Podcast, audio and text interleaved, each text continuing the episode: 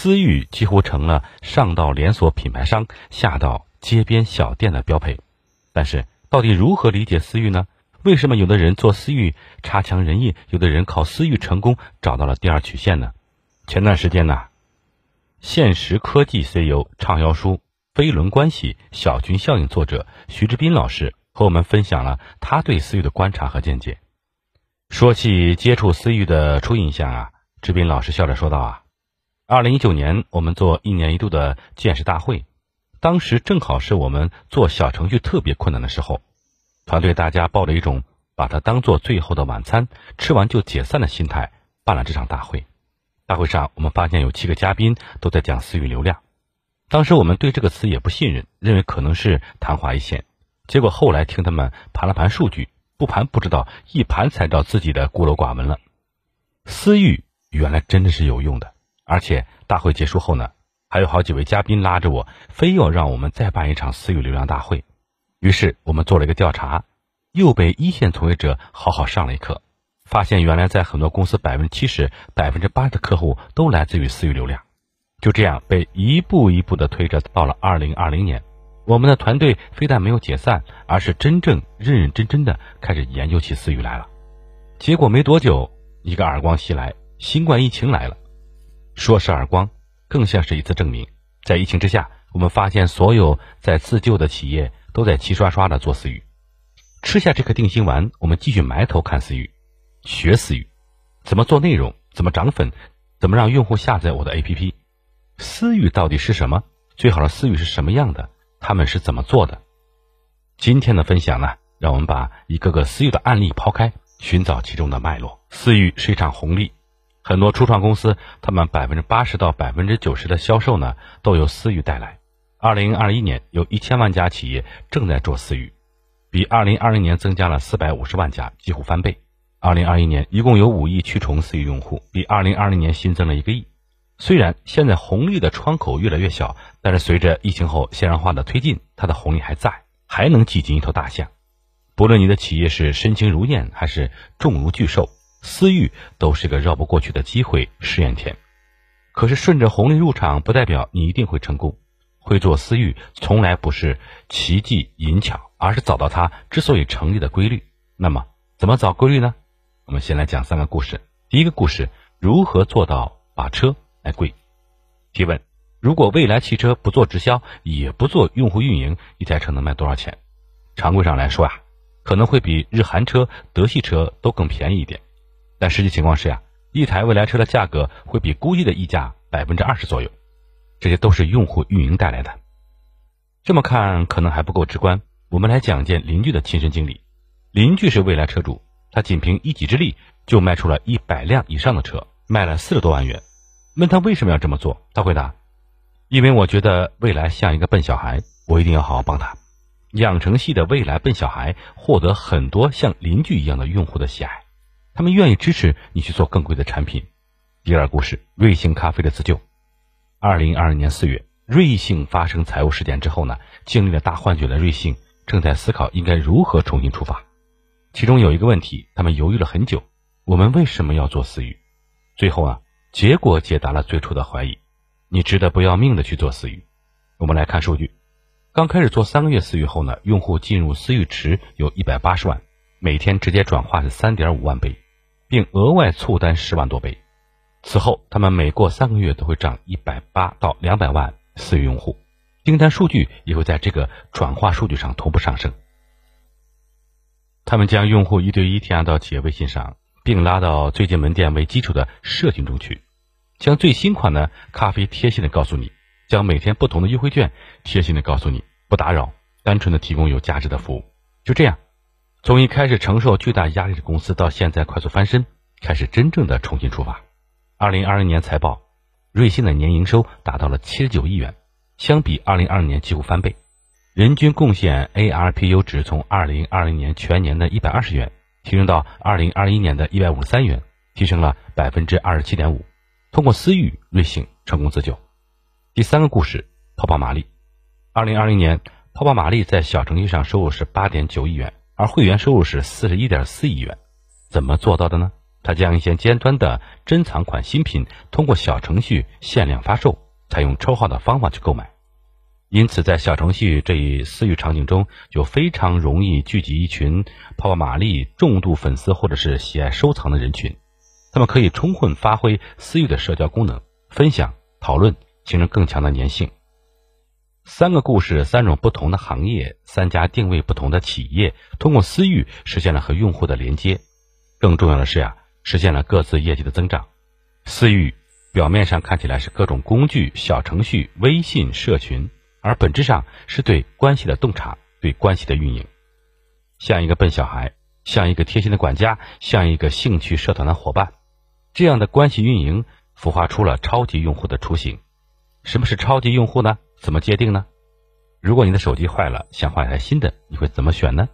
打开知乎和百度，开始找大家测评，哪家品牌好，哪个型号好，自己 DIY 类比，问导购员哪款好。或者是问自己的朋友、亲戚，看他们推荐哪一款。一般常见的就是这三种选择。志斌老师在分享时说呀，我自己就是一个典型的第三种。之前换新手机时呢，在琳琅满目的品牌中，不知道该选哪一款，直接看简介吧。云里雾里太抽象了，也不知道是不是真的适合我。后来我的死党直接和我拍板说，买华为吧，保管好用。于是二话不说，我就买台华为。其实和我一样的人不在少数。二零一九年，腾讯旗下的企鹅智库发布了二零一九到二零二零年内容产业趋势报告。报告中说呀，当用户需要做出决策，下一个 APP、买一个商品的时候，朋友、同人推荐和家人、亲戚推荐是最重要的因素，占到了将近百分之七十，超过了广告因素。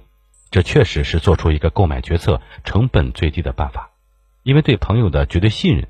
而且朋友使用经历的描述远比广告来的具体好懂，信任到位，关系到位，用户觉得靠谱就买了。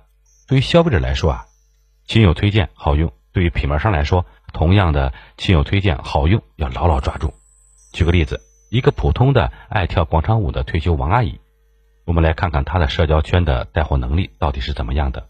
最近她儿子给她买了台新手机，觉得很好用，于是她把她带去了。广场舞团，很多团友看了，想到自己手机也旧了，正愁不知道该买什么，这就定了，就买了这款。后来王阿姨还带着手机去公园郊游，一群阿姨大叔一起拍着。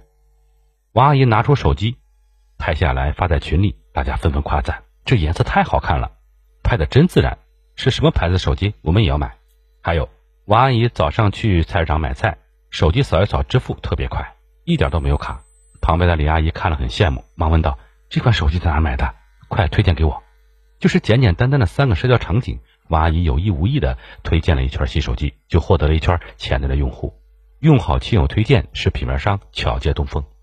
华为做过一个统计，百分之九十一点二五的用户购买过两部以上的华为手机，其中购买了六到十部的占了百分之十八点五一，更有百分之十点一一的用户购买了十部以上。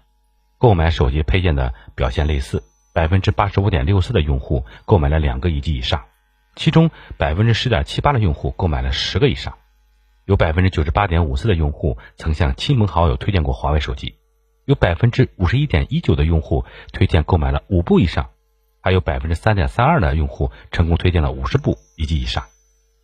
还有百分之九十三点五四的用户呢，在社交媒体上发布过和分享过包括广告视频、海报和测评结果在内的华为手机产品信息，只有百分之六点六三的用户从不在社交媒体上分享和推荐。你发现了什么？华为手机的用户呢？他们不但自己保持了非常高的复购率，而且还特别愿意分享，有非常高的转介绍率。他们不断在各个社交媒体推荐自己喜爱的产品，不断向亲朋好友安利。这样的超爱分享、超爱复购的用户就是超级用户。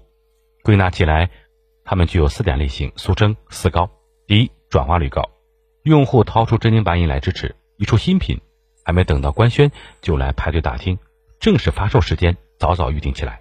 第二，复购率高，持续黏着你，持续复购，换手机了想着你，买耳机了想着你，买周边了想的还是你。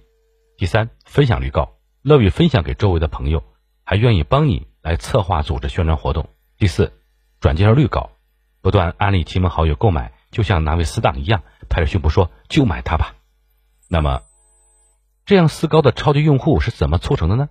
志斌老师告诉我们呀，除了自身过硬的产品之外啊，超级用户的背后是亲密关系，即用户和品牌之间的亲密关系，越亲密越活跃。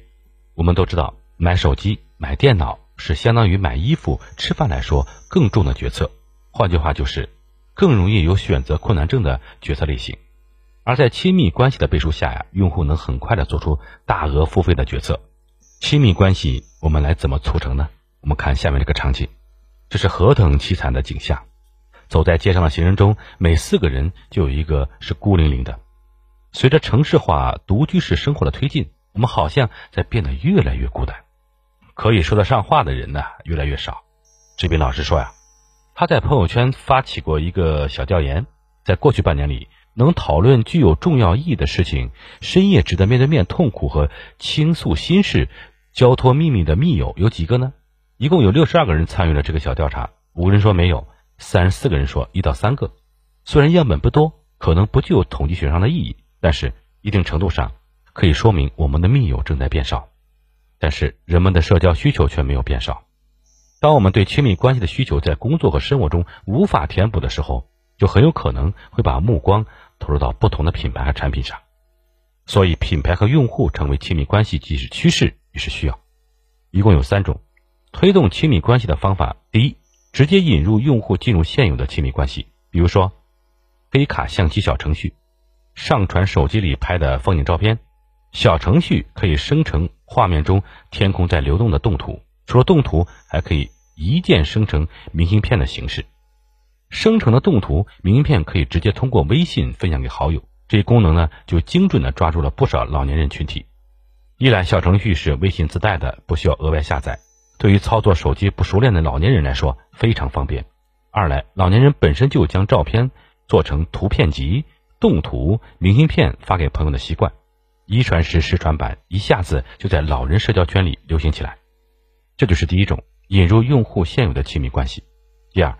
在自己的产品中推动用户之间形成增强亲密关系，很多游戏软件培养的就是这类关系。大家希望可以有机会见见在游戏社群里的好友们，所以啊，会自发的组织线下见面会。久而久之，这些虚拟好友还渐渐的发展成为真实的好友伴侣。第三，在品牌和用户之间模拟形成不同维度的亲密关系。我们回到开头的故事，邻居说呀，未来汽车就像一个笨小孩，我要好好的帮助他。他和用户的模拟呢，就是呀亲子关系，企业是晚辈。还记得几年前很火的旅行青蛙游戏吗？很多人都说呀，仿佛自己养了一个青蛙儿子，他常常出去旅行，而你要做的就是给他准备好粮食，打点好行囊，然后期盼着他寄来明信片。就是这样一个看起来有点无聊的游戏，但是青蛙儿子真的很可爱，让人爱不释手。一天天看到他的进步，确实让很多人体会到养儿子的乐趣。除了把企业当孩子，还有哪些模拟关系呢？平辈关系，像华为手机，很多人觉得这个品牌特别靠谱，久而久之产生了一种相濡以沫、患难之交的亲密关系，就像兄弟夫妻一样。还有另一种亲子关系，把用户当孩子，品牌是长辈，企业无微不至的关心孩子们的需求，用户自然而然的也会依赖品牌。可是，一个人的生活中到底需要多少亲密关系呢？牛津大学。演化心理学家、人类学家邓巴教授给出的数字是一百五十人，其中最亲密的不超过五人。这个答案也被称为邓巴数。邓巴数告诉我们呀，一个人可以维持亲密关系的人数是有上限的，而且是真的不多。在今天互联网时代呢，我们会把全部社交时间的百分之四十都给这五个最亲密的人。如果加上略微亲密的十个人，也就是十五个人，会占据百分之六十的时间。所以啊，站在品牌商的视角。要想达成关键的行为订单、复购和转介绍，需要抢占用户为数不多的密友位置。过去呢，我们要向平台投流，获得更多的关注；现在变成了我们要向用户购买他和他的好友。滴滴打车靠发红包的方式，让朋友们了解了滴滴。社区团购通过组团建群不断拉人。归根到底，就是想办法让用户帮你分享、帮你转介绍，乐于买单。如果留住了一千个铁杆用户呢，你就会活得很好。阿里巴巴逍遥子说呀，为了重点从用户增长转变为用户留存和 ARPU 值的增长，从大水漫灌到精耕细作，企业应该怎么制定合适自己的私域策略呢？从目的和制约两个角度来看，首先是目的。做私域的目的有转化、转介绍、扩展销售和复购。转化，比如促成销售订单，目的是越纯粹，反而越容易做得好；越是藏着掖着，越是模棱两可。复购最常见的方式是发展会员，想办法让他们买了更多，忍不住，忍不住还来买。转介绍，汽车这类高价、高端、重角色的商品很难复购，只有转介绍这条路可以走。而拓展销售主要指的是前沿的私域团队。常常在社群中孵化新的产品和新的品牌。说完了价格，我们来看制约项，主要分为价格、频次和隐私。价格和频次放在一起看呢，低价低频，不用做私域，做了效果也不好。高价高频是天然的私域，低价高频做私域是最容易成功的。比如说水果店、便利店、福利群。隐私这里比较特殊，和信任直接关联。比如说，帮助订酒店机票，帮助提供私人心理辅导，对消费者来说，还需要一个极其靠谱、可以完全托付的企业。分析了私域的目的和制约后呢，我们来看看有什么办法可以自然而然的增进和用户之间的关系，让他们进入你的私域池呢？有两个千锤百炼的话术：第一是靠售后，第二是靠利益。售后就是你买了我家的产品，加我的好友，告诉我我在用的时候呢有什么不满意的地方。我们随时可以帮你解决。利益呢，就是加我的好友，我们给你优惠券，一有活动呢，我第一时间通知你。钩子二，进入私域池，怎么让关系递进呢？要让用户有一种拿出去脸上有光的感觉。我进了私域群，忍不住要发朋友圈，推荐给亲朋好友。比如说，品牌的价值观和我高度契合，热心公益，常常组织一些会员的公益活动。如果我作为会员去了，拍了照片发了朋友圈，特别有面子。这就是限于才华，重于人品，创造用户和你共同的高光时刻。看到这里，很多人会问了：难道做私域不就是每天给用户群发广告吗？很多人不都是这么做的吗？当然不是。举一个住饭的例子，它的宗旨啊是找到一种不打扰大家又可以频繁接触的最好办法。我们都知道，装修是一件长期来看很低频，但短期非常高频的事情。你不会一辈子添装修。但假如一旦买了房子要装修，那一定需要短期内把大到暖通、水电系统，小到桌椅板凳所有的东西一口气搞定。那么在这段时间里，你需要几乎从零开始密集获取装修类信息。问朋友吧，他们大多不是专业人士，没法回答这么全。于是住饭的密集搜索功能就成了装修时期你可以大量依赖的专家，在上面呢，终究会找到适合你的那一款。平时不打扰，关键时刻很靠谱。这是住饭做私域的诀窍，所以说呢，要想做私域，或者说要想和用户建立亲密关系，需要掌握尺度和火候。归纳来说，一共有六个关键要素：第一，随时随地可以触发关系的时间，不论何时去找商家，发现都有一件事情在那里等着你参与，而且必须他来参与。比如说，帮助品牌商测试一款最新的产品，帮助选秀明星投票，这件事不在乎大小，而在乎他是不是一直都在。第二。随时随地呢可以互动的场景，比如说未来为每个用户建立的专属服务群、粉丝的后援会，都是随时随地可以互动的场景。第三，让用户感到自己是不可或缺的重要角色，比如说新手机发布前呢，先邀请重视用户测评，认真聆听用户的修改意见，再加以修改。第四，充分运用地域和兴趣，地域、兴趣都是天然的社群驱动要素，也是人们互相认同的关键构成。第五，让关系。持续进阶的方式，通过会员管理进阶等方式呢，促进用户的持续互动和活跃。第六，和用户形成一致的价值观，同样的价值观是用户们坚定不移的站台的保证，反之也是粉转黑最快的因素。好，我们来小结一下：做私域呢只是工具，促成亲密关系才是目的。私域的红利可能是很短暂，但是亲密关系带来的长远影响才刚刚开始。什么才是亲密关系呢？志斌老师的分享告诉我们呀，亲密关系的关键在于用户和品牌间的信任，始于颜值，陷于才华，重于人品。可靠的关系可能才是私域这个工具得以成功运用的飞轮。其实啊，在志斌老师的最新畅销书《关系飞轮》中，还收录了很多私域的案例，欢迎感兴趣的同学前去探宝。好，感谢您的收听，咱们明天见。